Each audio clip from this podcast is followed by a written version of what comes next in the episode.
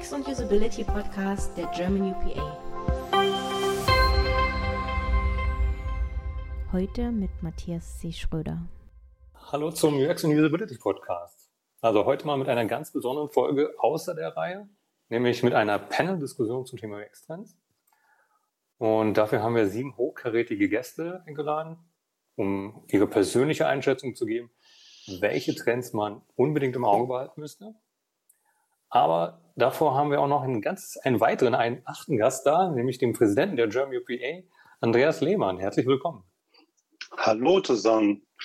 Ähm, ja, als Präsident ähm, bin ich so ein bisschen Aushängeschild des Vorstands und wer die German UPA nicht kennt, das ist ein Berufsverband, der UXler zusammenbringt, also Menschen zusammenbringt. Und wenn ich mir die Plattform, die wir heute ausprobieren, anschaue, das Clubhouse, die bringt auch Menschen zusammen.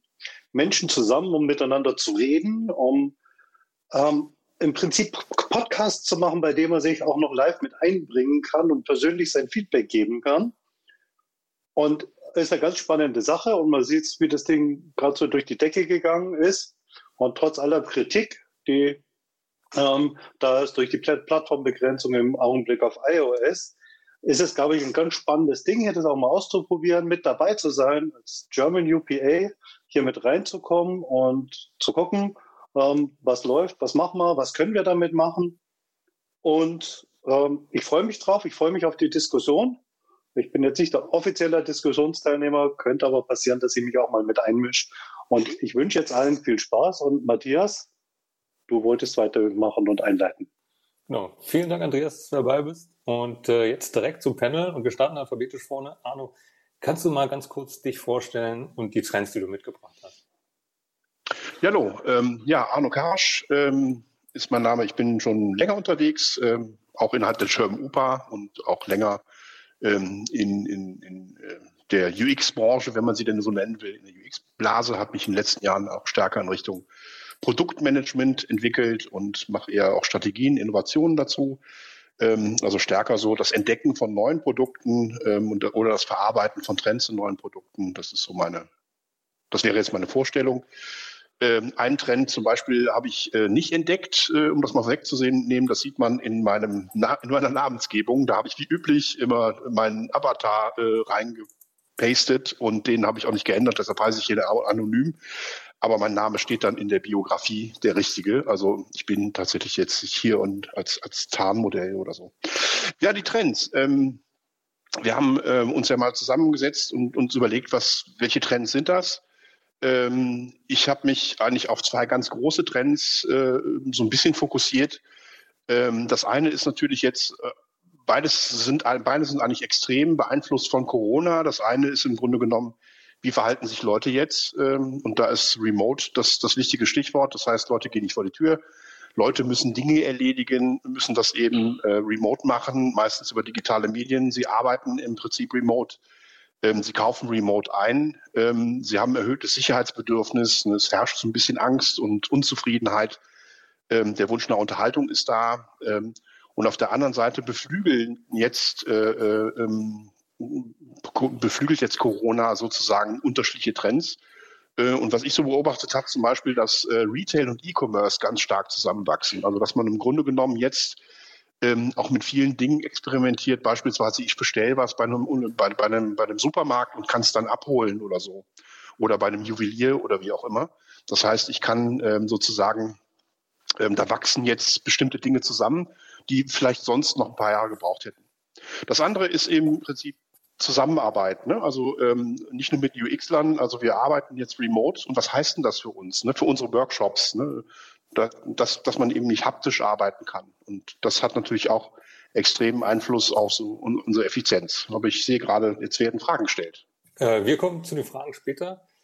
War das jetzt schon deine Trends durch oder haben wir noch einen, den wir noch? Ja, das waren die zwei großen. Ne? Also Clubhouse als Trend okay. würde ich sagen, lassen wir mal. Äh, da wird so viel drüber diskutiert. Ich glaube, das wird überall erschöpfend gemacht. Das sollten wir ausklammern eigentlich. Ist ja, das ist noch so eine UX dazu. Alles klar, dann gehen wir direkt mit Dominik über. Ja, hi zusammen. Ich äh, bin Dominik, Dominik Winter. Ich arbeite als äh, Product Development Coach bei Obi. Man könnte auch im Großen und Ganzen sagen, ich coache Product Owner und helfe Organisationen dabei, ihre Kompetenz, wenn es darum geht, irgendwie erlebnisorientierte Produkte zu entwickeln, zu stärken. Das vielleicht so zu mir, das sollte auch, glaube ich, reichen. Ähm, ansonsten äh, mache ich Podcasts rund um das Thema PO oder die Produktwerke und ähnliches. Und auch ich habe mir jetzt im Vorfeld mal überlegt, äh, was sind eigentlich so relevante äh, Trends, die wir dieses Jahr, glaube ich, sehen werden. Und ich glaube, das erste ist, da schließe ich ein bisschen an Arno auch an, was wir jetzt gerade hier sehen, mit eben auch äh, Clubhouse. Ich glaube, dass das Thema Verbindung, Verbindung zwischen Menschen, Verbundenheit als einer von Faktoren bei User Experience dieses Jahr viel sichtbarer wird, weil ich glaube, dass letztes Jahr viele Themen gestartet haben, die dieses Jahr äh, entsprechend groß rauskommen. Clubhouse schwappt gerade zu uns. Andere Themen werden auch zu uns kommen, wo es um Verbindung geht. Ich meine aber auch sowas wie Miro oder Mural oder ähnliches, wo Leute irgendwie zusammenarbeiten können, trotz Distanz, trotz Remote. Also wird Verbindung ein wichtiger Faktor der UX dieses Jahr bei vielen Produkten, die rauskommen werden. Das zweite, was ich sehe, was ich aber eher sage, ist schon ein Megatrend. Der geht auch die letzten Jahre, habe ich auch letztes Jahr schon gesehen, der wird wahrscheinlich auch nächstes Jahr da sein, ist diese ähm, Multiplattform, Seamless Integration von Experiences, so dass ich, ich kaufe meine Sachen in der App, ich gehe aber auch zum Laden, hole es da ab, ich kann meine Sachen im Web bestellen und hole sie dann nach im Laden ab, habe verschiedene Erlebnisse, die aber insgesamt zu einem gesamten Erlebniskonstrukt werden. Das kann man User Experience nennen, Customer Experience oder einfach Experience. Aber darum würde es gehen. Wir werden mehr einzelne Punkte haben, mehr Touchpoints, wo ein User durchgeht, über verschiedene Kanäle, über verschiedene Plattformen und das setzt sich einfach weiter fort.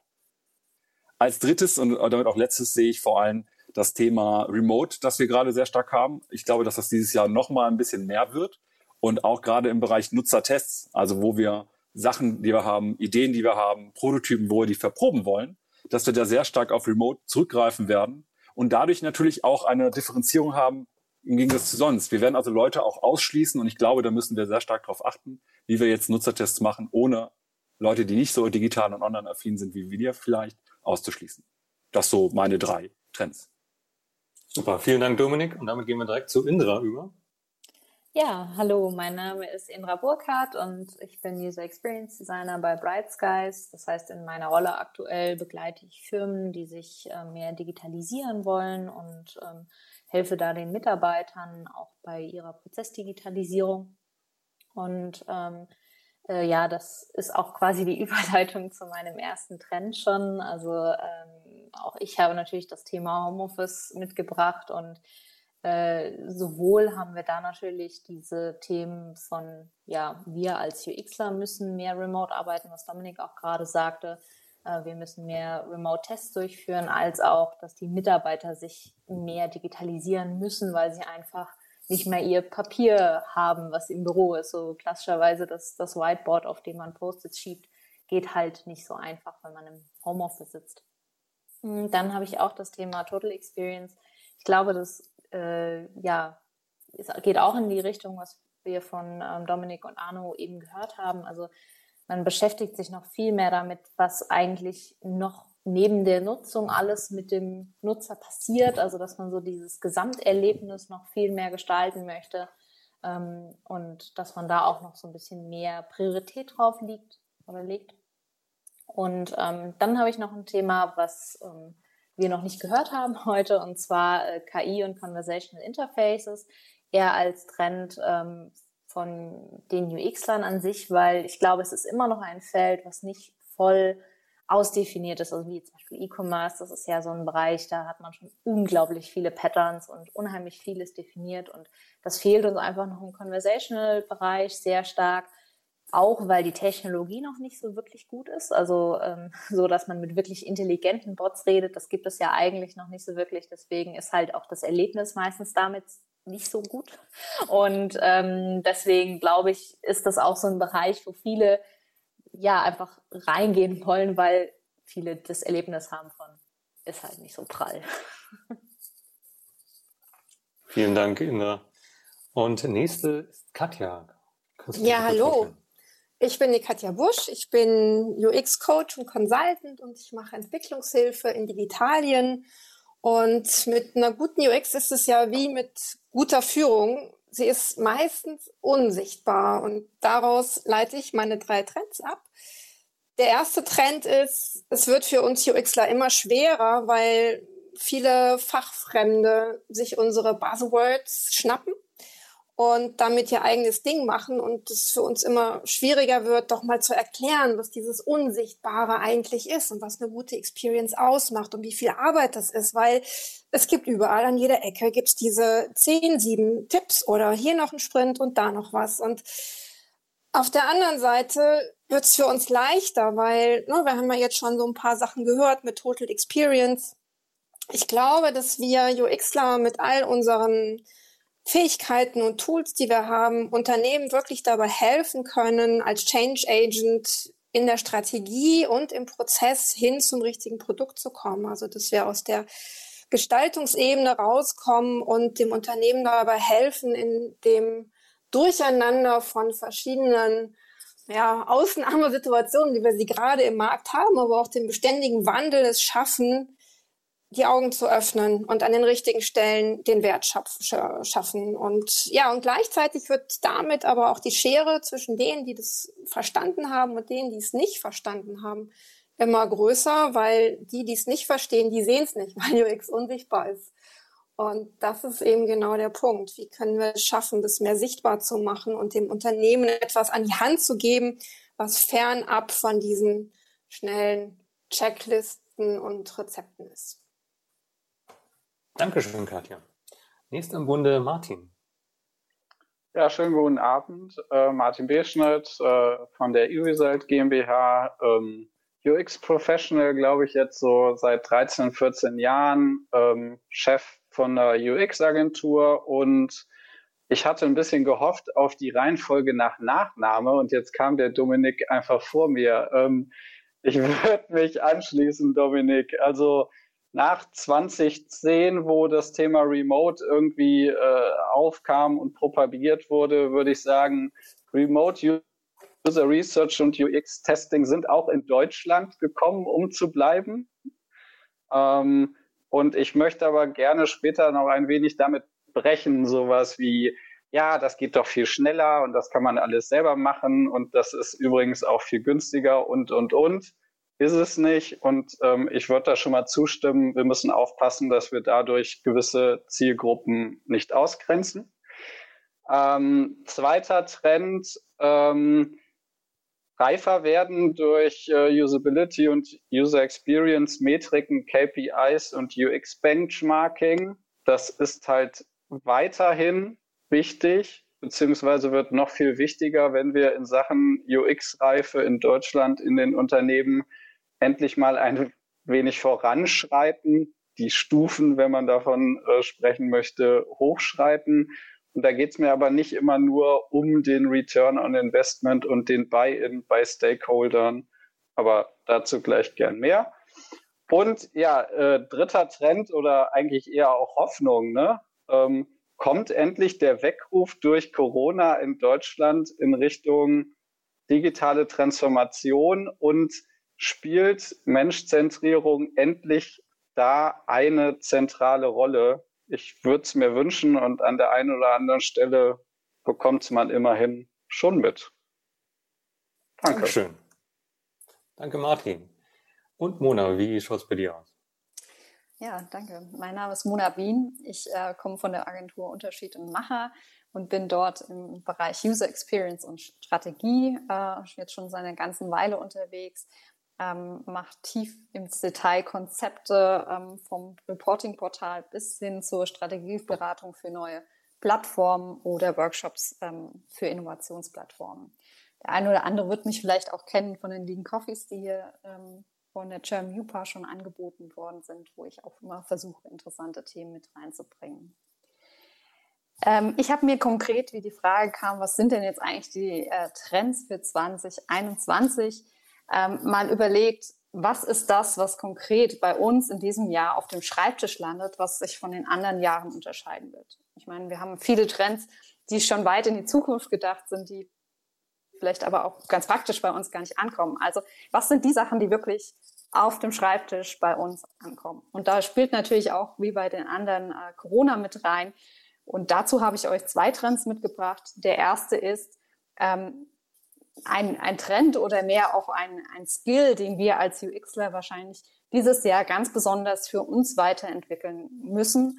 Und das ist das Thema, wie kann ich lernen, wie kann ich wachsen, wie kann ich in meiner Kreativität bleiben und ähm, ja, coole Sachen entwickeln, obwohl ich mich vielleicht halt auch hier isoliert fühle und gar nicht so richtig die Ansatzpunkte finde, die, die eigentlich im Büroalltag so, so zustande kommen. Der zweite Trend, äh, den ich mitgebracht habe, wir haben gemerkt, das New Normal ist angekommen. Wir sind in Projekten, wo teilweise äh, Leute aus ganz Deutschland verteilt dran arbeiten. Wir haben Remote verinnerlicht. Ähm, aber was passiert, wenn wir plötzlich wieder zurück in das Normale kommen? Wie können wir diese ganzen Vorteile verbinden und wie schaffen wir es irgendwie auch damit, die Balance zu haben, wenn plötzlich ein Teil lieber remote arbeiten möchte, ein Teil lieber im Büro vor Ort? Wie schaffen wir die Balance dazwischen? Da sind auch wir als Designer gefragt, aktiv mitzugestalten mit dem, was wir eigentlich können. Und das letzte Thema ist äh, Design Responsibility. Ich denke, wir kriegen gerade mit, dass in der Gesellschaft mit ganz vielen Themen ähm, von Trump äh, bis über Black Lives Matter bis zu Nachhaltigkeit gerade immer mehr in die Diskussion kommt, wie können wir das auch für Design ähm, berücksichtigen. Und deswegen ist das mein letztes Thema. Vielen Dank. Und Saskia, wie schaut das bei dir? Hi, ich bin Saskia Wiedenroth. Mhm. Ich, äh, beziehungsweise im Teaser steht, glaube ich, noch, dass ich in der Wissenschaft arbeite am Fraunhofer Institut für Produktionstechnik und Automatisierung. Tatsächlich arbeite ich jetzt aber seit zwei Wochen im E-Commerce und habe da zur Shop-Apotheke gewechselt und da kümmere ich mich um die UX-Strategie und um die UX-Professionals in Berlin und in Köln. Und die Trends, die ich heute mitbringe, sind einmal ähm, dass UX in der Industrie endlich auch verstärkt ankommt. Also dass, dass da eine verstärkte Wahrnehmung gibt, ähm, vor allen Dingen an teilautomatisierten Arbeitsplätzen in der Maschinen-, Maschinen- und Anlagenbau. Und also auch, auch wenn die, die Produktion jetzt 2020 irgendwie um mindestens 10 Prozent gesunken ist, äh, was dazu führt, dass der ein oder andere UXler, der in der Branche vorher gearbeitet hat, jetzt vielleicht in Kurzarbeit ist, ähm, das, das wird trotzdem stückweise wieder vorwärts gehen oder aufwärts gehen. Und ich glaube, das Problem ist eher noch, dass ähm, also die Diskrepanz von dem Kern UX und was die Industrie darunter versteht und dass wir uns vielleicht eher mal ein bisschen die Begrifflichkeiten von denen anschauen sollten, also wie wir UX zum Beispiel in Prozessoptimierung oder Qualitätsmanagement mit reinbringen können. Und um das weiter zu pushen, müssen wir einfach eben mehr die, die Sprache von den anderen lernen und interdisziplinär kooperieren. Mein zweiter Trend ist, dass datengetriebener User Research noch verstärkt gemacht werden wird, ähm, dass es einen Zuwachs gibt aus der automatisierten Interpretation von Daten, ähm, dass man vielleicht in Zukunft mehr plattformübergreifende Clickstreams äh, sammeln kann, dass man die Korrelationen besser versteht, dass User Research noch mehr mit KI-Unterstützung gemacht wird, dass die Analyse-Tools besser werden, dass es noch viel mehr Analyse-Tools geben wird, dass wir noch mehr mit Data Scientists und Data Analysts zusammenarbeiten werden und auch, dass es noch mehr zu einem Verschwimmen von qualitativen und quantitativen User Research geben wird.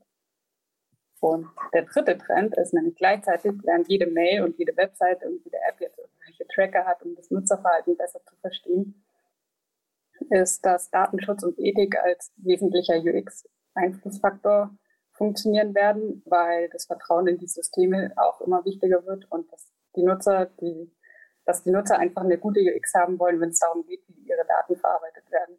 Und das führt dann auch dazu, dass sich auch von den großen Unternehmen eben welche, also ah, ich muss aufhören, dass sich von den großen Unternehmen ähm, Leute dazu positionieren, dass sie es ähm, in Kauf nehmen, dass bestimmte Sprachassistenten zum Beispiel schlechter sind als der Wettbewerb, ähm, wenn sie, wenn dafür die Daten dann lokal gespeichert werden. Dankeschön dafür. Also man sieht schon, es gibt so Überschneidungen bei euch, aber es gibt auch schon große Unterschiede. Und äh, ich möchte auch gleich alphabetisch mit Arno gleich weitermachen. Du hattest auch im Vorgespräch nochmal gesagt, äh, dass bei dir so ein Punkt so Retail und E-Commerce, dass es jetzt endlich weiter zusammenwächst und äh, dass damit auch neue Beschreibungen und Bilder gebraucht werden. Also jetzt mal nur auf die User Experience bezogen, wie denkst du denn, wird sich denn unser Shoppen da weiterentwickeln in den nächsten Jahren? Ja, ich denke mal schon irgendwie, ähm, also ein Trend ist tatsächlich irgendwie, dass es so eine, so eine fortgeschrittene Personalisierung gibt. Ne? Auch so ein Thema, das geistert ja schon seit, seit den Nullerjahren bei uns rum. Ähm, hat nicht so gut funktioniert. Und jetzt ähm, sind ja auch die Trends genommen, so, so KI und Natural Language Processing oder Natural Language Generation, also Texte, die aus äh, meiner KI heraus generiert werden können. Ähm, damit kriegen wir dann so Werkzeuge in die Hand, um tatsächlich auch Texte und unter Umständen auch Bilder basierend auf Daten ähm, kontextuell noch austauschbarer zu machen. Also mir fällt da auch so ein Anwendungsfall ein, ähm, bei einem Versand mit einer relativ älteren Zielgruppe, die dann ähm, dank äh, äh, Corona-Warnhinweise und Hygienehinweise, dass man im Prinzip alles super verpackt und dass es nicht angefasst wird und dass da überhaupt nichts passieren kann, tatsächlich wieder die Conversion gesteigert hat, die vorher in den Keller gegangen ist, weil die Leute tatsächlich sehr verunsichert waren, ob das jetzt auch alles sicher ist und ähnliches Dinge. Das heißt, das, was Corona mit uns so gemacht hat, dem kann man dann wiederum äh, mit anderen Unterhaltungen und anderen, auch anderen, äh, anderem Content begegnen, den man dann nutzt, um die Kaufentscheidung wieder die jetzt ein bisschen anders funktioniert, eben beeinflussen zu können. Und dafür gibt es jetzt eben auch die Werkzeuge. Und das Zweite wäre dann eben auch ähm, das sogenannte Contactless Commerce dazu, was jetzt auch so ein bisschen da reinspielt, dass wir ähm, die Sachen nicht mehr so anfassen wollen und vielleicht dann das eben auch über Voice machen oder über Gesten ähm, und dementsprechend dann auch äh, bestimmte Sachen einfach nur mit so einem Fingerwisch bestellen oder mit irgendwelchen anderen Sachen machen. Also von daher ähm, ja, kommt da noch einiges auf uns zu und wie gesagt, äh, das immerwährende ähm, äh, Omnichannel oder die, diese Seamless Experience, die wir haben, ne, die aber vorne und hinten nicht funktioniert. Wenn man es mal wirklich ausprobiert, äh, kriegt man es ja noch nicht mal hin, bei Eventbrite ein vernünftiges Ticket zu bestellen, ohne dass die App aufgeht und dann die Webseite und dann der Chat und es haut völlig raus. Ne? Also bei so einer einfachen Sache schon. Also von daher könnte ich mir vorstellen, dass es auch da tatsächlich irgendwie ähm, Dinge gibt. Heute zum Beispiel bei Saturn habe ich mir versucht, was zu bestellen. Ähm, nicht, nicht verschickbar, aber auch nicht abholbar. Ne?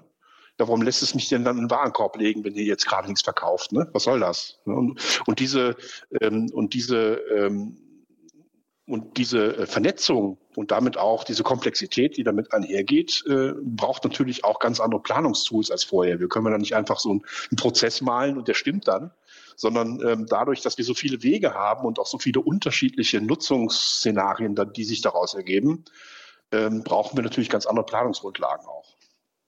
Und das wird noch richtig spannend, glaube ich. Und was wir eben auch erlebt haben, was sich fortsetzen wird, glaube ich, ist auch eine Spezialisierung innerhalb dieser großen UX-Blase. Ne? Es gibt ja schon Kollegen, die nichts anderes machen, als Texte für Conversations zu schreiben. Ne? Also UX-Designer, die nur Textkonversationen entwerfen und ich glaube, das wird auch sich so weiter fortschreiten. Das wäre auch so, ein, so eine Beobachtung, die ich da machen würde. Also was ich in dem Kontext ja ganz spannend finde, weil ich das auch häufig aus ähm, Research im Bereich E-Commerce gehört habe, ist diese Emotionalität, die da halt noch völlig fehlt. Also dieses ich gehe shoppen mit der Freundin als Erlebnis und ähm, oder ich lasse mich halt beraten von jemandem und ich kenne irgendwie die Verkäuferin in meinem Supermarkt bei Vornamen, weil die mich immer so toll berät. Und äh, da bin ich mal gespannt, was das noch so bringt. Also ob versucht wird, quasi diese, diese Emotionen irgendwie auch über diesen Omnichannel abzudecken.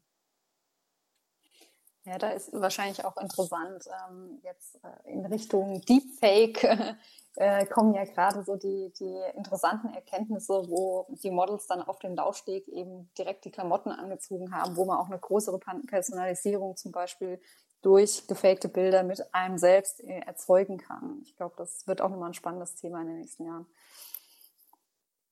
Ich glaube, es ist auch wichtig, irgendwie äh, so ein bisschen Richtung, also Design, die Designflagge ein bisschen höher zu halten. Ne? Also was ich so erlebe, ist, dass man so ein bisschen äh, immer mechanischer geworden ist in den Planungsgrundlagen und gerade bei so, so High-End-Systemen, die man so entwickelt, also E-Commerce und so weiter. Ähm, und das ist mit der Emotionalisierung ist ein super Stichwort. Ne? Damit muss man sich einfach drum kümmern. Das ist genauso wichtig wie guten Code zu schreiben. Und da kann ich nicht einfach sagen, ja komm, da macht man ein Smiley dran und dann ist das schon lustig hier. Ne? Dann kaufen alle. Ähm, das ist so nicht, ne? sondern, sondern die Emotionalisierung ist ein ganz eigenes Ding und das ist auch eine ganz eigene Disziplin, die sich darum kümmert. Genauso wie dann vielleicht der Emotionalisierer nicht coden kann, kann der Coder wahrscheinlich umgekehrt nicht, nicht, nicht emotionalisieren vielleicht. Ähm, aber das macht ja nichts, dafür haben wir ja ein Team und deshalb können wir ja das eben machen. Nur es muss eine größere Ausgewogenheit da sein zwischen Design und Technologie, so dass wir im Grunde genommen dann eben auch, dass es eben auch genauso wichtig ist zu sagen, äh, also der Kunde muss schon sagen, das hat jetzt Spaß gemacht oder das war jetzt ein tolles Erlebnis oder ich habe mich wohlgefühlt oder ähnliche Dinge. Also das muss dann auch bei User Researches rauskommen und nicht, äh, ja, ich habe äh, den Login-Button gefunden oder so. Ne? Ich glaube, das ist jetzt ein bisschen durch das Thema dann. Das Fraunhofer IAO macht dazu gerade eine Studie, also wo es darum geht, um künstliche Empathie im Praxiseinsatz, also von, von Unternehmen, wie, wie die das gerade, äh, wie, wie der Stand aktuell gerade ist. Die müsste wahrscheinlich, ich weiß nicht wann, aber die kommt hoffentlich bald raus. Ja, ich finde, die Automobilindustrie ist da auch schon sehr weit. Also die, da ist ja auch sehr viel, wird da mit Emotionen und äh, wie wirkt Geruch in einem Auto auf mich oder Farbgebung oder sowas. Und ähm, äh, ich glaube, da kann man auch sich mal was von abschauen, was da an, an Research quasi betrieben wird in der Richtung. Der richtige Sound beim Tür zu machen. Ja, genau. Oder der richtige Sound beim ins Magnum Eis beißen. ja, und damit äh, zu einem ganz anderen Thema. Dominik, du hast gesagt, äh, dass Remote-Testing weiter zunehmen wird. Und dass damit natürlich auch die Herausforderung steht, dass bestimmte Nutzergruppen da abgehängt werden. Gutes Beispiel ist auch Clubhouse hier, also ist nicht für alle zugänglich, ist eine geschlossene Plattform. Äh, nur iPhone-Besitzer können sich einwählen. Was denkst du generell, wie wird das ausgehen? Ne? Also meinst du, wir werden so digital einfach akzeptieren, dass es halt digital Abgehängte gibt? Oder sollten wir uns jetzt alle dafür einsetzen und jetzt Clubhouse vielleicht nach dieser Diskussion Clubhouse verlassen und dann äh, für offene Plattformen werden? nein, nein, darum geht's ja überhaupt nicht. Also es geht jetzt nicht darum, irgendwie Clubhouse zu verteufeln und zu sagen, es ist äh, total schlecht, ein Produkt nur für eine Plattform zu bauen. Überhaupt nicht. Darum geht's nicht. Es geht viel eher darum, dass wir natürlich auch, wenn wir Produkte gestalten, eine Verantwortung haben. Und diese Verantwortung bedeutet eben auch, Menschen zu inkludieren. Da, wo es eben auch Sinn macht. Also natürlich meine ich jetzt äh, nicht, dass man Clubhouse zwangsweise auf alle Plattformen irgendwie ausrollen muss, die irgendwie gehen. Das kann ja auch eine gute strategische Entscheidung sein, erst in einem gewissen Markt Fuß zu fassen und sich die Komplexität der Multiplattformentwicklung erstmal gar nicht ans Bein zu heften. Aber wenn wir jetzt in das Testing reingehen, und das ist ja das, worum es mir eher geht, wir müssen gerade viel von zu Hause arbeiten. Und ich glaube, die meisten Leute, die Produkte gestalten, die also aktiv an diese Gestaltung mitwirken, wie wir hier auch, wir sind halt relativ digital affin. Wir können auch gut remote arbeiten. Und wenn wir jetzt unsere ganzen Teststrategien, die wir haben, um herauszufinden, ob unsere Hypothesen stimmen oder nicht stimmen, auch remote durchführen, hängen wir zwangsläufig diejenigen ab, die nicht allzu remote-affin sind. Und ich freue mich zum Beispiel auch immer, ich arbeite ja bei Obi, das heißt, Handwerker sind bei uns ein großes Thema. Und wir laden die halt normalerweise auch zu uns ein, in irgendein Lab oder ähnliches, führen Interviews, versuchen herauszufinden, was sind die Werte, Motivationen und so weiter. Aber da sind halt nicht alle digital affin aber es sind Handwerker, die sind natürlich genauso relevant wie andere. Dementsprechend müssen wir dann auch genau an den Stellen schauen, wie können wir es schaffen, obwohl wir vielleicht jetzt dieses Jahr noch sehr viel remote testen, trotzdem die Bedürfnisse von denjenigen, die nicht allzu digital affin sind, in der Gestaltung unserer Produkte entsprechend berücksichtigen. Das ist eher das, worum es mir geht. Ich finde das mit Clubhouse ist vollkommen legitim, auch wenn das seltsame Stilblüten führt. Ich hatte letztens, war, habe ich in einen fremden Raum mich mal reingewählt, da hatten dann tatsächlich Leute Angst, wenn die Android-Nutzer kommen würden, die bösen Android-Nutzer, dann würde hier der Ton total verrot und es wäre nur noch alles ganz schlimm, wäre schlimm und die Leute würden nur noch Mist reden, wo ich mir denke, was ist das für ein Bild von Android-Nutzern? Also ich habe selber ein Android-Telefon, dass ich ein Diensttelefon habe, das ein iPhone ist, ermöglicht mir hier die Teilnahme an Clubhouse. Aber von daher, das ist was anderes. Die Diskussion will ich gar nicht führen, sondern mir geht es darum, testen wir noch die richtigen Leute oder wird unsere Produktgestaltung gerade an den digital stärker ausgerichtet, weil wir hauptsächlich nur noch remote testen können? Aber ist das nicht ein gesamtgesellschaftliches Problem? Also, dass langfristig nicht digitale Menschen abgehängt werden, weil ähm, immer mehr digital ist. Also, so bestes Beispiel aus der Familie. Wer nicht in der Familien-WhatsApp-Gruppe ist, der kriegt keine Bilder geschickt. Und das ähnliche Problem sehen wir ja auch gerade, wenn es darum geht, einen Termin zum Impfen bekommen. Ich weiß nicht, ob äh, ihr das alle gesehen habt. Es gab dann irgendeinen älteren Herrn, der hat eine SMS bekommen hat mit einem Link drin, wo der gar nicht wusste, was ist das für ein Link und so weiter. Und ja, das ist ein gesamtgesellschaftliches Problem. Aber ich glaube, gerade wir, die wir eben Produkte gestalten, müssen ein Auge darauf haben. Und das sehe ich als unsere moralische Verpflichtung auch, dafür zu sorgen, dass solche Menschen, die nicht allzu digital affin sind, trotzdem mitgenommen werden können, dass sie immer noch an dem Teil, den wir ermöglichen wollen, auch teilhaben können. Also ich finde zum Beispiel, wenn ein, äh, wenn ein UX da an der Kommunikation von den Impfterminen beteiligt ist, dann sehe ich das auch als Verpflichtung zu sagen, ja, was ist denn hier mit den nicht so digital affinen? Kann ich denen überhaupt einen Link zuschicken per SMS? Kann ich denen überhaupt eine SMS schicken? Also ich bin ja schon froh, meine Oma kann SMS empfangen, mein Opa schon nicht, der hatte nicht mein eigenes Handy. Ja, es ja. Geht, geht, ja dann auch schön in die Richtung über, dass wir anhand der Customer Journey nicht nur digitale Experiences uns angucken, sondern, ne, wie ihr auch eingangs schon gesagt habt, das Gesamtergebnis damit betrachtet werden muss und genau zu gucken, was ist denn eigentlich gesamt? Und ne, wenn es dann Leute gibt, die nur auf die digitalen Produkte gucken, dann kommen wir eben zu ganz anderen Ergebnissen, als wenn wir das tun, was du uns gerade empfohlen hast, Dominik. Ich glaube, deshalb ist es auch ein gesellschaftliches Problem. Ich meine, wenn wir aus der Produktebene drauf gucken, dann ähm, und das mit dem User Center ein bisschen ernst nehmen, dann nehmen wir ja schon viele Leute mit. Aber was ist denn mit denen, die es eben nicht können und die auch nicht spannend sind als Zielgruppe für uns? Ne? Also dann, da fallen dann schon einige durchs Raster und dafür muss es eben auch eine Lösung geben an der Stelle. Ich weiß nicht, ob sich das von, eventuell von selber erledigt, so mit der Zeit, ne? weil so langsam ne, verjüngt sich ja auch das ZDF-Publikum. Ähm, aber ähm, ob, ob, ob das sich von selber regelt oder ob wir da tatsächlich irgendwie auch politisch äh, anfangen müssen, Forderungen zu stellen, damit das eben nicht passiert. Ich sehe es in der eigenen beruflichen Praxis im Augenblick, ähm, dass wir den Zugriff auf die Leute, die nicht so äh, IT-affin sind, in den Tests verlieren und nur noch mit denen testen, die sowieso gut damit zurechtkommen und damit die Schere eigentlich zwischen den IT-affinen und den nicht-IT-affinen noch größer wird. Ja, und wir dürfen aber auch nicht sagen, das sei ein Generationenthema. Ich habe vor wenigen Jahren erst jemanden kennengelernt, unter 30, der tatsächlich, also Uhrmacher, geht jeden Tag arbeiten, hat aber nicht mal eine E-Mail-Adresse. Also nimmt an bestimmten Sachen einfach nicht teil, hat vielleicht eine WhatsApp-Gruppe oder ähnliches, aber andere Sachen nicht. Wir dürfen einfach nicht voraussetzen, dass alle unsere Nutzer so digital affin sind wie wir selber. Vielleicht noch ein nettes Beispiel zum drüber nachdenken, äh, was eigentlich alles ziemlich gut vereint. Ne? Elektronische Patientenakte kommt bald, sollte es eigentlich schon geben. Ne? Gibt es zuerst als App auf Smartphones, macht ja voll Sinn. Ne? Ähm, vor allem für nicht so ganz Smartphone- und App-affine Leute. Und dann denkt man aber auch direkt weiter, ah ja, und wie machen das dann die Ärzte und wie machen das die Leute, die irgendwie vorne am Empfang sitzen?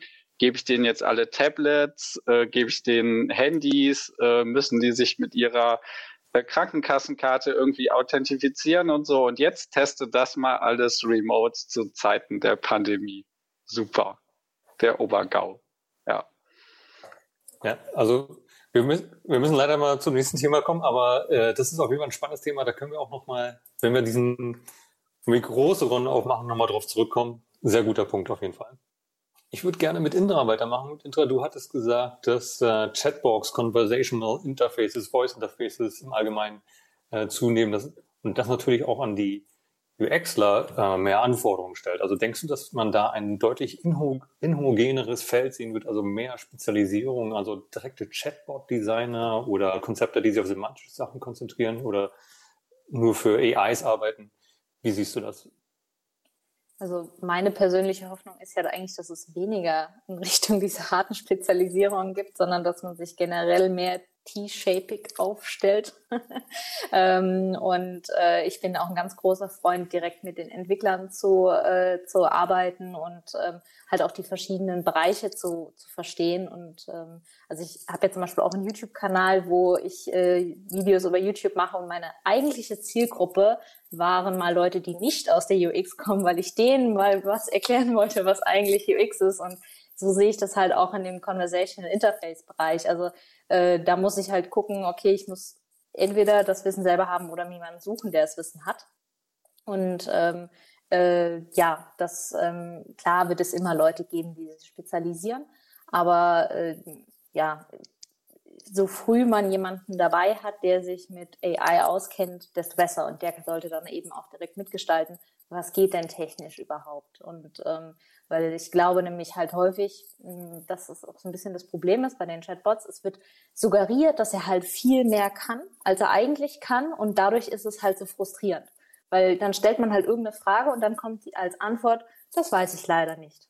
Und, und dann ist es halt so, na, toll, ja, dann hätte ich es mir auch gleich sparen können. Und ähm, ich glaube auch, dass es häufig eingesetzt wird, um irgendwie so ein 24-7 Service zu bieten.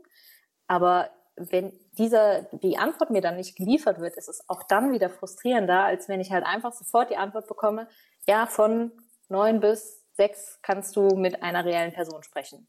Ja, und hinterlasse mir doch eine Anfrage, dann kümmern wir uns oder melden uns bei dir oder wie auch immer. Oder mach einen Termin mit mir aus. Ja, also auch man könnte ja auch diese automatisierten Sachen irgendwie auf eine andere Art und Weise lösen. Ich glaube, da ist es halt der, die Aufgabe eines UXers zu gucken, was sind wirklich die, die Fragen, die die Nutzer haben und wie kann ich diese dann am besten treffen mit den technischen Mitteln, die mir zur Verfügung stehen und da wieder die Sache, treffe dich am besten schnell mit einem Entwickler, der dir das dann auch umsetzen kann. Ich frage mich dabei immer so ein bisschen, gerade bei äh, Konversationen, es gibt ja zum Beispiel auch so Kontext, die man irgendwie kennt. Ne? Ich frage mein Handy, wie ist das Wetter in Köln? Das sagt mir was. Und dann frage ich das nächstes und in Düsseldorf und das Ding weiß nicht, was ich meine, weil es sich im Kontext nicht gemerkt hat. Das heißt, ich muss da ja irgendwie auch ziemlich stark ran. Was glaubst du, sind äh, so gerade bei den, bei den äh, Kommunikationsformen die Sachen, die wir Nutzer wirklich wollen? Also weiß ich nicht, was ist so deine Einschätzung? Weil ich sehe momentan mehrere Möglichkeiten. Von hin, ich lerne eine Sprache, ich lerne, wie ich Alexa bedienen muss, ich lerne, wie ich Siri bedienen muss, hinzu, ich kann auch eine natürliche Sprache verwenden. Hm. Wo siehst du da eher den Trend? Also ich denke auch, also auch was man so auf der Menschen-Computer immer gehört hat, dass auf jeden Fall der Trend auch in Richtung natürliche Sprache geht. Also ich selber auch ähm, äh, Nutzer, ich sag's jetzt nicht, weil sonst springt an.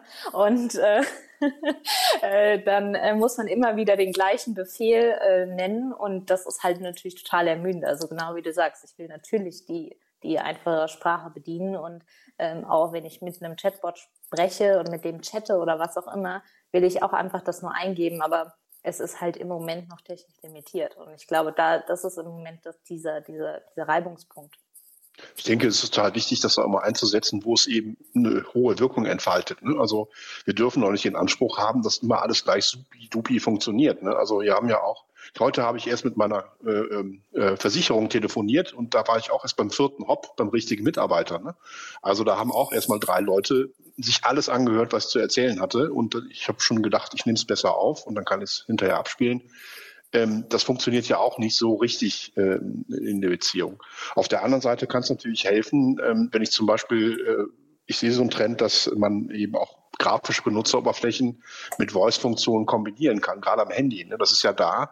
Ähm, ich glaube, Amazon hat auch schon angefangen, damit zu experimentieren dass ich jetzt äh, bestimmte Dinge auch äh, damit der Sprache steuern kann. Ne? Und, dann bin ich wieder bei Contactlist, dass ich sage irgendwie zurück oder vor oder ähnliche Sachen, dass ich auf jeden Fall unterschiedliche Dinge, die wirklich einfacher sind mit der Stimme, kombinieren kann mit den Vorzügen von der grafischen Benutzeroberfläche, ne, die ja auch gegeben ist, weil die zum Beispiel viel selbsterklärender ist ähm, als so ein äh, Voice-Chatbot oder ein Chatbot an sich. Ja, vor allem ähm, Sprache zu Text ist halt so eine Arbeitserleichterung, wenn die gut funktioniert. Und das funktioniert ja inzwischen schon richtig gut. okay. Katja, du hattest gesagt, dass UXler Change Agents werden müssen. Das heißt, äh, also dass wir in die Produkt- oder sogar in die Unternehmensstrategie mit einbezogen werden. Wie sollen dann das Verhältnis zwischen UX und Product Management aussehen? Und sind wir UXler da eigentlich schon vorbereitet drauf? Weil in der klassischen Ausbildung ist das nicht wirklich ein Thema. Äh, also was muss man sich dafür aneignen? Ja, die Saskia hat es eben schon so schön auf den Punkt gebracht, dass wir auch die Sprache unserer Kollegen, sprich in dem Fall eben auch vom Business oder von den Developern lernen. Und Indra, du hast ja auch gerade gesagt, T-Shape-Profile sind eine total schöne Idee. So, äh, wie ist jetzt das Verhältnis zum Produktmanagement? Ich hoffe doch gut. Also ich frage mich immer, wo ist uns das auf der langen Reise abhanden gekommen. Also ich mache das jetzt auch schon so, ich glaube, 25 Jahre und habe verschiedene Rollen ausprobiert, also so alle so X-Rollen, die es so gibt. Und ich war auch mal Kunde und ich war auch mal PM und ich habe mir so ganz viele Positionen angeguckt und ich glaube, es hilft einfach nur, dass wir uns das Business mit den Tools angucken, die wir schon haben. Also eigentlich sind wir schon ganz gut dafür ausgerüstet, nur dass wir dann halt vielleicht keine User Discovery machen, sondern ne, Produkt Discovery machen wir ja teilweise auch schon und dann machen wir jetzt mal eine Business Discovery mit all diesen Tools, die wir so haben. Und dass wir uns angucken, was ist denn wirklich das Business-Problem und wie spricht man denn mit den Leuten, die dieses Problem haben? Weil Designentscheidungen werden ja heute auch schon auf allen Ebenen getroffen, nur eben nicht immer so die besten. So, und wie können wir das jetzt schaffen, ob das jetzt der Agent ist oder der Übersetzer oder der Coach, egal, wer kann dem Business helfen, mehr in diese Kundenperspektive zu kommen? Und ich glaube, da sind wir UX sehr gut aufgestellt. Katja, wa warum denn dann Agent? Also fr früher hieß äh, Veränderung begleiten einfach nur Change Management. Ja, Agent, ich, ich träume immer so Special Agent mäßig, weißt du, so. Ich habe früher in einer Firma gearbeitet, da hatte ich tatsächlich Special Agent auf der Visitenkarte weil der UXler ist so ein bisschen der Mann oder die Frau für die Spezialfälle. Ne? Es versteht keiner so genau, um was geht's denn da eigentlich. Und das jetzt herauszufinden und auch mal die verschiedenen Perspektiven zu wechseln, was wir ja eigentlich gut können, auch das Business, die verschiedenen Stakeholder uns anzugucken, das können Agenten eigentlich ganz gut. Auch mal so untercover arbeiten, so unterm Radar. Ich glaube, das können wir alle, die wir im Design arbeiten. Sonst bringt es ja nichts. Äh, vielleicht gleich äh, will ich noch was zu sagen äh, zu versteht ja keiner. Aber erstmal Dominik. Ich coach ja, wie eben schon gesagt, ich coach ja Product Owner. Und ähm, bei Product Ownern hast du auch ganz oft die Situation, dass die sagen, oh, das ist so anstrengend mit den UX-Kollegen. Oh, lass uns mal darüber sprechen, wie kriege ich die irgendwie besser ins Boot? Und wie kann ich das machen und jenes machen? Und ich denke mir jetzt mal, okay, wir müssen einfach mal miteinander reden und Sachen klären. Und genauso wie ich jetzt gerade höre, äh, wir müssen da vielleicht eine Business Discovery machen oder Journey oder wie auch immer, vollkommen fair. Ich glaube, wir müssen beide, beide Perspektiven im Bereich Produktmanagement, äh, menschzentrierte Produktentwicklung, müssen sich alle annähern, dass wir auf der einen Seite sagen können, wir wissen ein bisschen mehr, was Nutzer wirklich wollen. Auf der anderen Seite aber auch das, und das ist das, was mir meistens gespiegelt wird, dass auch UXler wissen, was gerade in der Rolle des Product Owners, des Produktmanagers eigentlich los ist was da vielleicht auch für Druck unterwegs ist, was bestimmte wirtschaftliche Anforderungen angeht. Das geht nicht immer um Benutzerbedürfnisse, so schlecht und schade ich das auch finde, aber das ist so in den Erlebniswelten der Product Owner, die ich coache, meistens der Fall. Und ich glaube, wir müssen da äh, in beide Richtungen arbeiten. Auf der einen Seite müssen Product Owner mehr verstehen, wie ticken Menschen, wie funktionieren Menschen, wie kann ich auch das Erlebnis von Menschen gefördert äh, unterstützen, also damit es gut wird, aber auf der anderen Seite auch als UXler nicht nur, ich sag mal böse, ne, goldene Luftschlösser bauen, oder die perfekte Lösung, sondern auch eine leicht umsetzbare Lösung, weil wir vielleicht gar nicht das Geld haben, den idealen Traum zu verwirklichen. Ich weiß, klingt ein bisschen, bisschen schräg manchmal, aber ich glaube, wir müssen uns da einfach von diesen zwei Perspektiven annähern. Ja, das ist genau das, was ich meine. Und dafür haben wir eigentlich diese ganzen agilen Arbeitsweisen schon, indem wir zusammenarbeiten. Und ich habe in den letzten Jahren hunderte von Leuten geschult und die wenigsten davon waren so richtige Designer, sondern immer interessiert an der Frage, wie können wir denn das Business verbessern? Wenn wir da ansetzen, dann kommen wir, glaube ich, relativ weit in unserer Digitalisierung und auch den analogen, über die wir eben gesprochen haben. Aber Martin, du wolltest noch was dagegen halten. Und Andreas auch noch. Genau, Andreas gerne. Ja, ich wollte eigentlich bloß nochmal unterstreichen, was Dominik gesagt hat. Den Benutzer auf der einen Seite, ja, den müssen wir natürlich ganz massiv im Auge behalten. Aber es gibt halt ganz oft andere beteiligte Stakeholder, die irgendwo eine wichtige Rolle spielen. Wenn ich einen Antrag für eine Behörde ausstelle, dann gibt es nicht nur denjenigen, der den, den Antrag ausfüllt und der die Informationen da reinschreibt. Es gibt am anderen Ende auch irgendwo dann den Sachbearbeiter, der, der mit dem Ding zurechtkommen muss. Und auch das muss in einer gesamtheitlichen Betrachtungsweise in der gesamten Journey berücksichtigt werden. Martin, jetzt du. Genau. Und mit, äh, das versteht auch keiner, da wollte ich nur kurz nochmal anknüpfen, Katja, genau, äh, das auch was Dominik gesagt hat, genau, dass man eher dann schaut, äh, die Sicht äh, Product Owner, Sicht UXler, Sicht Business und auch Tech, ne? Weil irgendwie für mich ist das eher ja immer dann der Dreiklang und nicht nur der Nutzer, der im Mittelpunkt steht. Ja, und ich glaube, deswegen schaffen es auch, Katja, das noch zu deinem anderen Trend.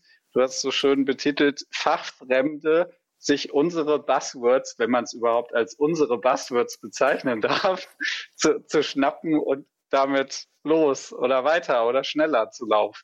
Jo. Martin, das ist die perfekte Überleitung. Buzzwords, äh, nämlich, dass die sich geschnappt werden. Wir machen es auch andersrum, das Thema Return on Invest äh, für UX. Das hast du auch angesprochen, dass ähm, die Messung von UX, den Erfolg von UX immer wichtiger wird. Ähm, das ist in der Praxis aus meiner eigenen Erfahrung im E-Commerce relativ einfach zu machen. Ja. In, bei klassischen Software-Applikationen oder Apps wird das schon deutlich schwieriger. Wie schaut das denn da aus? Also hast du da einen Rat an alle, die dort den Return on Invest nachweisen müssen? Ja, äh, voll gut, ne? weil man Buzzwords benutzt, um überhaupt erst in die Runde eingeladen zu werden. Hat funktioniert.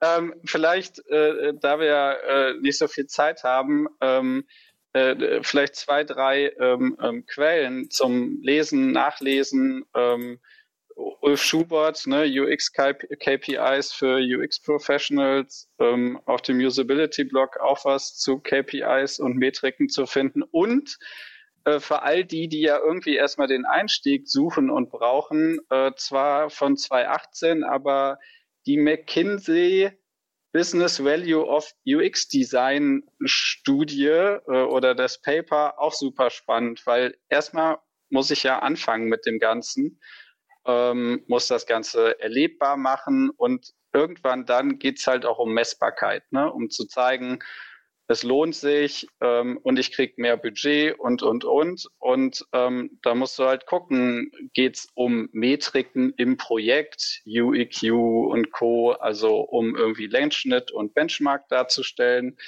Ähm, und oder geht's auch um die Messbarmachung im ganzen Unternehmen? Und da muss man immer schauen, was sind denn eher für klassische Business KPIs da? Mit welchen Abteilungen, Marketing, Einkauf und Co. kann ich mich denn irgendwie verbünden? Einfach auch in dem Wissen, nein, ich kann es nicht so isoliert ähm, rausrechnen. Das, also, sorry, da habe ich noch nicht die Blaupause oder den Heiligen Gral gefunden.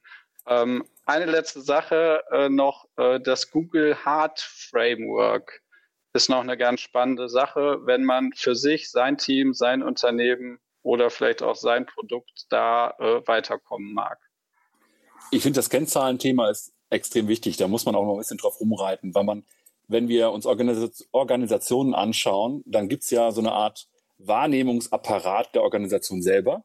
Und der funktioniert meistens, wie auch unsere Augen ja Sachen verarbeiten und in unser Gehirn erst äh, reinbringen, verarbeitet auch die Organisation Wahrnehmungen und verarbeitet sie in der Regel in Kennzahlen oder Geschichten und ähnliches und die werden weiter kommuniziert. Und Führungskräfte, Top-Management und so weiter nutzen Kennzahlen dann als sehr abstrakte Form der Realität, um dann nach Entscheidungen zu treffen. Ich sehe aber tatsächlich ein großes Problem da drin, UX-Kennzahlen, die einen direkten Return on Invest darstellen, abzubilden. Das ist aber das gleiche Problem, das wir bei allen nicht funktionalen Anforderungen haben. Sowohl das Thema Sicherheit, da kannst du nur sagen, mit wie viel Prozent Wahrscheinlichkeit wird hier irgendwann mal irgendwas Böses passieren und wenn was passiert, wie dramatisch ist das? Aber auch alleine das Thema, um jetzt mal von dem gesamten Erlebnis wegzugehen hin zur visuellen Gestaltung. Alleine ein neues Design. Was wird uns das bringen? Keine Ahnung. Da kommst du aber dann eher auf eine nicht monetäre Ebene an Mehrwert, die ich aber auch mega relevant finde. Und ich sage immer wieder all meinen Coaches, erzeuge irgendwas an Kennzahlen, weil die Menschen da oben reden mit Kennzahlen. Und diese Kennzahlen müssen das zumindest visualisieren, was gerade für Effekte bei Menschen passieren, was für Bedürfnisse wir gerade bedienen, wie deren User Experience gerade ist. Auch wenn da kein Return on Invest bei ist. Ja, du sagst eigentlich das, was ich gerade sagen wollte, nämlich, dass du hast es so schön auf den Punkt gebracht, dass Zahlen oder Kennzahlen und Geschichten zusammen müssen. Und das ist, finde ich, ein ganz wichtiges Ohr, über das man eine Einflugschneise bekommt. Ne, wir hatten eben die verschiedenen Ebenen mit der Strategie und den den Prozessen und dass ich es tatsächlich schaffen kann, mit den Zahlen, die ich habe, Geschichten so zu erzählen, dass jemand anders, der nur in Zahlen lebt, das auch versteht. Und das ist nochmal eine andere Schublade, als durch den kompletten Produktlebenszyklus alles zu messen und das Nutzerverhalten auszuwerten, um dann zu sagen, wo wir noch was verändern können. Das sind für mich zwei Ebenen. Einmal das in unserem User Research vor, während, nach der Nutzung und gleichzeitig einfach als super wichtiges Kommunikationstool, um uns Gehör zu verschaffen. Im Grunde genommen, äh, oh, Entschuldigung. Sorry, nur ganz, es ist nur ganz kurz, ähm, weil ich finde, äh, Kennzahlen hin oder her, ähm, man braucht das, das Prinzip von UX muss halt klar sein, weil ansonsten bringen die Kennzahlen, finde ich, immer noch nicht so viel im Verhältnis zu dem, was UX eigentlich bringen kann. Und ich finde, das ist so eine Grundvoraussetzung, dass man klar macht, was ist UX eigentlich. Also, dass, dass man nicht nur die Zahlen bringt, dass, dass man sich das auch irgendwie immer mal wieder verinnerlicht. Weil, ja, weil sonst kriegt ja. man auch nur das Budget für die Zahlen. Ja. Das, das habe ich jetzt einfach mal rausgesetzt. Ja, das ist aber, aber der Punkt. Also, es ist, ist, ist, die Frage, ähm, die, mit den Zahlen ähm, äh, gibt es sowieso ein Problem, muss man ganz ehrlich sagen, ne, in den letzten Jahren. Ne? Also das sind jetzt, manche Zahlen stimmen gar nicht mehr. Ne? Also ähm, oder, oder werden noch benutzt, obwohl sie eigentlich gar nicht richtig funktionieren. Ne? Und das ist schon wichtig, ähm, dass natürlich, wenn wir ein Produkt gemeinsam machen, dass äh, dieses Produkt auf irgendein Ziel einzahlt. Und wir wollen irgendwie erfolgreich sein.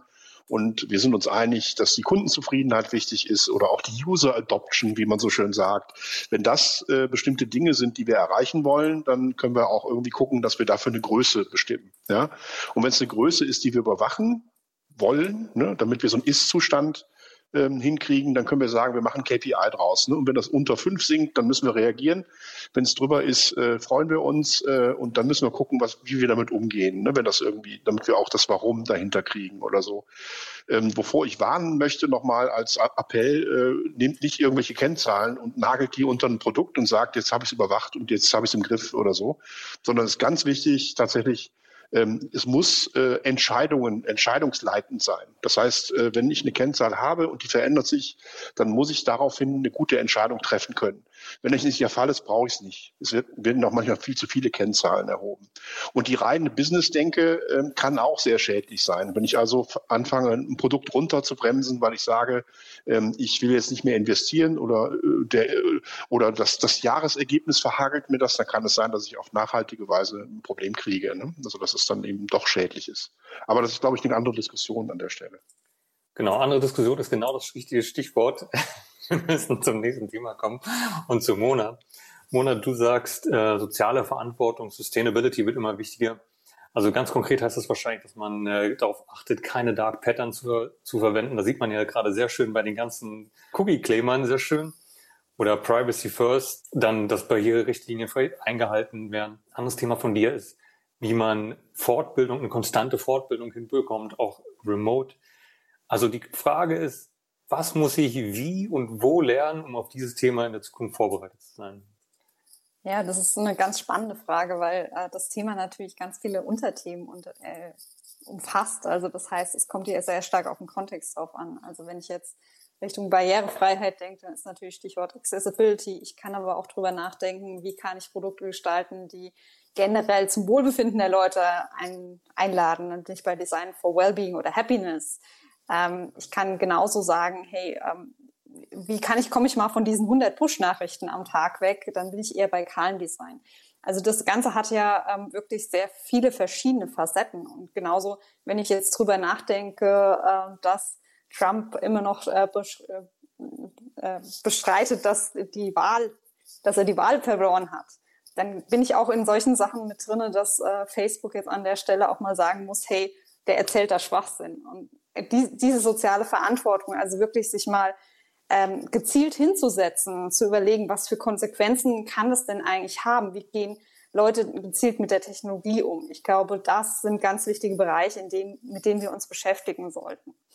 Ähm, was man jetzt dafür lernen kann, ich glaube, es ist gut, einen weiten Blick zu haben, sich diese Sachen anzugucken, auch wie gehen Leute damit an, was, äh, um, was, was sind da für Beispiele. Ich glaube aber, ähm, im Wesentlichen ist es auch das, dass wir die Methoden, die wir als Designer schon haben, gezielt einsetzen. Also dass wir wirklich Empathie mit den Leuten entwickeln. Wie ist es, wenn ich jetzt hier Black Lives Matter Bewegung habe? Ähm, wie fühlt sich das an, wenn ich eine Behinderung habe oder eingeschränkt bin, auch nur situativ? Ähm, das wirklich mit reinzubringen und das nicht nur für sich selbst zu verinnerlichen, sondern wirklich in die Projekte zu transportieren, ähm, an den Punkt zu transportieren und argumentieren zu können und das zu vertreten. Ich glaube, das ist in Bezug auf diese Frage sehr wichtig. Ja, ich hatte gerade vor kurzem auch ein, ähm, ein Interview ähm, auf meinem YouTube-Kanal über barrierefreie Software ähm, und äh, da kam wir auch auf einen ähnlichen Schluss, dass man eigentlich sich einfach mal mehr mit, mit Leuten ähm, beschäftigen muss, die äh, genau diese, ähm, ja, also wenn ich halt nicht sehen kann oder vielleicht eine Maus nicht bedienen kann und dann vor allem mal versteht, wie machen es die Leute denn sonst? Und ähm, äh, vor allem ist es ja auch so, dass ähm, es nicht nur ist, dass ich vielleicht eine Maus nicht bedienen kann, weil ich generell vielleicht irgendwie eine Behinderung an der Hand habe oder mir vielleicht sogar der Arm fehlt, aber es kann ja auch mal sein, dass ich den Arm gebrochen habe und deswegen die Maus nicht bedienen kann und dann trifft es auch auf einmal wieder. Ähm, und ähm, das finde ich auch spannend. Ich finde aber auch ähm, nicht nur die Empathie an der Stelle wichtig, sondern tatsächlich auch die Norm. Also es ist ja so, dass eigentlich auch sehr viel in der Norm festgehalten ist. Und ähm, ich glaube aber, dass da gar nicht so viele reingucken, wie sie sollten. Und ich weiß nicht, ob nicht die Norm auch ein bisschen selbst dran schuld ist. Ich hatte auch am Wochenende mich so ein bisschen mal damit befasst, aber wenn man dann mal so auf die Preise guckt, ähm, um so eine Norm zu kaufen und äh, dann finde ich so schade, weil man so viel daraus lernen kann andererseits. Ähm, also jetzt nicht nur die Accessibility-Norm, sondern zum Beispiel auch unsere 9241. Ja, da steckt so viel Wissen und aber irgendwie ist sie halt dann die auch nicht für alle verfügbar. Ne? Ja, Wissen, aber auch wirklich Argumentationsgrundlage, auch wie man wie man darin reingeht. Also ja. ähm, gerade bei Accessibility ist es ja auch so, dass wir jetzt nochmal durch den European Accessibility Act nochmal ganz andere Vorgaben auch bekommen, wie, welche Produkte denn alles äh, diese Normen erfüllen müssen. Und ich glaube, dass äh, diese, das ist auch so ein bisschen der gesellschaftliche Druck. Er kommt auch durch, aus der Gesetzgebung, er kommt aus dem, was generell die Leute um uns erzählen. Und ähm, ja, also es gibt einfach so viele Einflüsse, die gerade in diese Richtung gehen. Also noch, vielleicht noch eine kleine Ergänzung ähm, zur Gesetzgebung finde ich halt halt den Vorteil, dass sie halt so konkretisiert wird. Ne? Also ja. das, da habe ich halt nicht so ein Rumgelaber, äh, sondern es ist halt auf den Punkt gebracht. Du musst. genau. Jetzt zu dem Du musst wollte ich noch einen Punkt besonders hervorstellen, den ihr gerade schon genannt habt, nämlich die Option der Selbsterfahrung. Und in dem Moment, ne, ich habe jetzt hier schon so langsam äh, die, die mich kennen, so die, die Gleitsichtbrille, ne, wenn man dann im Supermarkt plötzlich die Sachen nicht mehr lesen kann, verflucht man alle Designer, die plötzlich anfangen, in acht Punkt zu designen, obwohl man das früher vielleicht selbst gemacht hat. Diese Selbsterfahrung an sich finde ich super wichtig, nicht nur im Bereich der Accessibility, sondern es ist für mich das Zauber, ja, so eine Art Zauber tatsächlich dann mal sich in die Nutzerperspektive gebracht haben, ob das jetzt beim Test war oder selber was getestet haben, finde ich ist mit das mächtigste Instrument, was wir haben. Und das ist jetzt auch wieder diese, jetzt kommt ich mit der Moralkeule. Ja, eigentlich sehe ich das als unsere moralische Verpflichtung. Ja, weil, also letztendlich, wenn man das so auf Kant zurückführt, ne, Handel steht so, dass dann Handeln als Grundmaxime und so weiter. Letztendlich gilt es ja alles das, wo wir sagen, wir schließen gerade Menschen aus, ist halt eigentlich doof. Ja, das, ich meine, unfaires Behandeln und so weiter sehen wir in anderen Sachen wie Black Matter und so weiter, aber letztendlich geht es darum, alle Menschen wertzuschätzen. Egal, was sie jetzt besonders macht oder was sie anders macht als andere. Und natürlich müssen wir dann auch schauen, dass wir da nachhaltig sind. Und ich glaube, dass es primär eine, eine Aufmerksamkeitssache ist und eine Mindset-Sache, so eine Einstellungssache. Ist mir das das wert? Natürlich, so eine Norm hilft mir an vielen Stellen, aber auch andere Sachen helfen mir, das Richtige zu tun. Aber ich muss ja erstmal wissen, dass ich das Richtige tun muss. Und ich möchte es, muss es hinterher auch vor allem wollen. Und ich glaube, da sind wir auch als Produktgestalter in der moralischen Verpflichtung, deswegen jetzt wieder die Moralkeule, dass wir das eben auch vorantreiben, auch immer wieder hochhalten. Und das sehe ich jetzt nicht nur bei UX-Lern, das sehe ich auch bei Produktmanagern etc. Also all die, die Produkte gestalten. Und dann eben auch wissen, da gibt es Grenzen und die müssen wir eigentlich überwinden, damit wir alle mitmachen.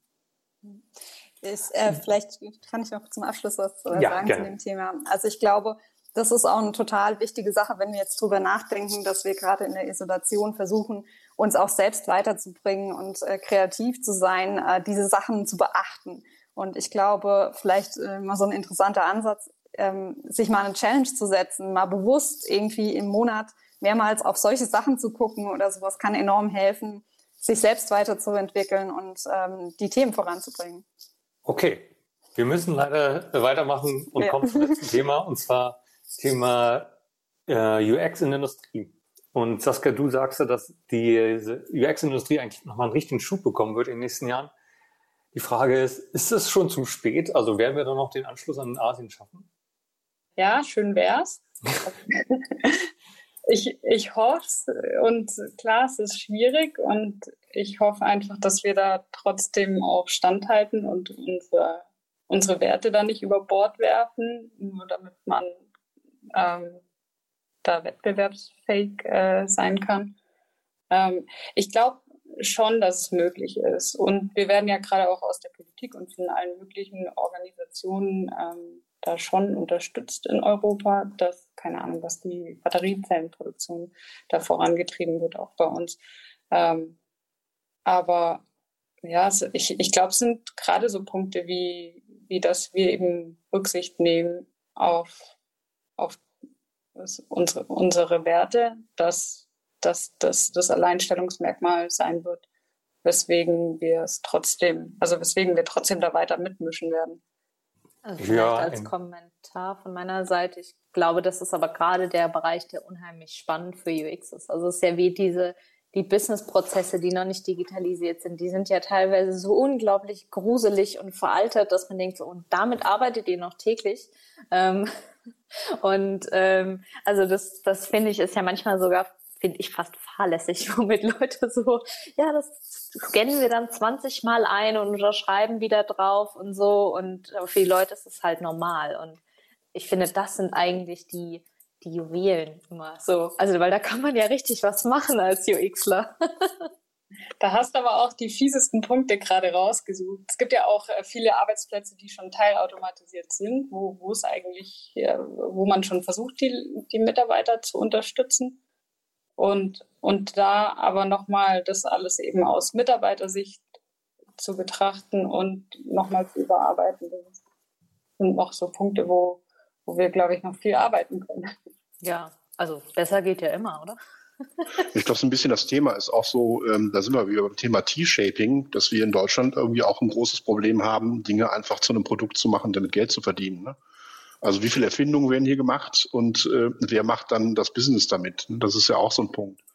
Und das spricht ja dann auch wieder für eine Orchestrierung, ne? dass man im Prinzip die, das Ingenieurwesen, das ja traditionell super stark ist bei uns, ähm, mal zusammenbringt, eben stärker zusammenbringt oder diversifiziert, dass eben auch jemand dabei ist, der dann dem Business Case dazu einfällt und jemand dabei ist, der dann das auch ein bisschen schicker macht für die Kunden. Und von daher ähm, ist das vielleicht auch nochmal so eine Sache, die diese Digitalisierung miterledigt unter Umständen, wenn wir Glück haben.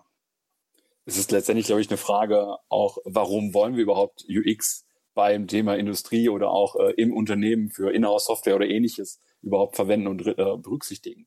Und ich glaube, natürlich kann man jetzt sehr effizienzgetrieben sagen, ja, komm, wir lassen UX irgendwie zur Seite, wir fokussieren uns vor allem auf Usability, damit die Leute schnell und wenigstens zufrieden ihre Sachen machen können. Aber spätestens, wenn um auch ein bisschen Begeisterung an der eigenen Arbeit es geht. Und ich glaube, dass wir da einen Unterschied machen können, wenn wir da mehr investieren, dass Menschen auch merken, oh cool, hier wird etwas gemacht, obwohl ich nur im Lager arbeite, obwohl ich nur an einer großen Industriemaschine arbeite. Auch meine Sachen sind gut gestaltet, wirken hübsch, ansprechend und auch einfach zu bedienen. Alle möglichen anderen Aspekte auch noch. Aber wo man merkt, ich werde hier auch als Mitarbeiter gewertschätzt, dadurch, dass auch meine Tools ansprechend gestaltet sind. Ich glaube, das ist auch ein wichtiger Punkt, der aber wieder was mit Einstellung zu tun hat. Hat natürlich auch was mit Zugänglichkeit schon wieder zu tun, Barrierefreiheit, äh, gesellschaftliche Integration. Ja, auf der anderen ja, Seite. Das, was der Dominik gerade gesagt hat, ist ja im Grunde genommen ähm, das, was auch wiederum die Produktion steigert. Also selbst wenn wir diese ganze Empathie, die wir als UX alle haben, mit da reinnehmen oder nein, rausnehmen würden, für die Unternehmen ist es besser. Und das Indra, was du gerade gesagt hattest, das, ich nenne das immer so schön Frustrationskosten. Ne? Du hast es positiv formuliert. In dem Moment, wenn man, ne, wir hatten ja eben das Thema KPIs, wenn man die Frustrationskosten in einem Unternehmen mal aufrechnet und transparent macht, hat man auch noch eine schöne Kennzahl, mit der man in den Dialog treten kann. Ne, also meines Erachtens geht es da äh, vor allem im, in der Industrie und im Mittelstand noch total um Aufklärungsarbeit, ob man das jetzt über Metriken oder was auch immer macht. Also zumindest äh, kriege ich das auch irgendwie über den, den Bitkom als Verband immer wieder rückgespiegelt. Ne? Uh, Digitalisierung, digitale Transformation, das kostet Geld. Lass das erstmal die anderen machen und wir machen danach. Ne? Äh, das führt nicht dazu, dass man irgendwie schneller ist als äh, andere Länder, Kontinente und, und, und. Und dann kann man das auch nicht auf Datenschutz oder sonst was irgendwie zurückführen, dass man da im Nachteil wäre. Also ähm, da sehe ich noch sehr viel Aufholarbeit im B2C oder Endkonsumentenbereich sind wir da schon ganz gut. Ich glaube irgendwie, wir sprechen da noch nicht die richtigen Sprachen und bringen die einzelnen Expertisen zusammen. Ach ja, und eine Sache wollte ich nur loswerden. Ne? Also Gesetze alleine reichen nicht. Also gutes Beispiel Bildschirmarbeitsverordnung. Erinnert sich noch einer dran? Also ja. habe noch, nie, hab noch nie einen gesehen, der Usability einklagen konnte.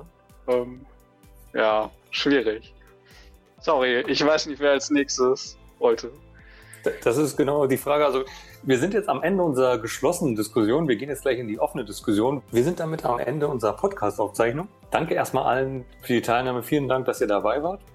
Ihr könnt gerne Feedback zu dem Format, wie wir das jetzt hier gemacht haben, wie das gelaufen ist, äh, über unsere Social Media Kanäle, also German UPA auf Instagram oder Facebook oder Twitter oder mir auch persönlich eine E-Mail unter ms germanupa.de, ich sag's nochmal, ms at germanupa.de schicken und dann werden wir das ganze Format optimieren und vielleicht wieder machen oder vielleicht auch nicht. Mal schauen, wie das Feedback so ist.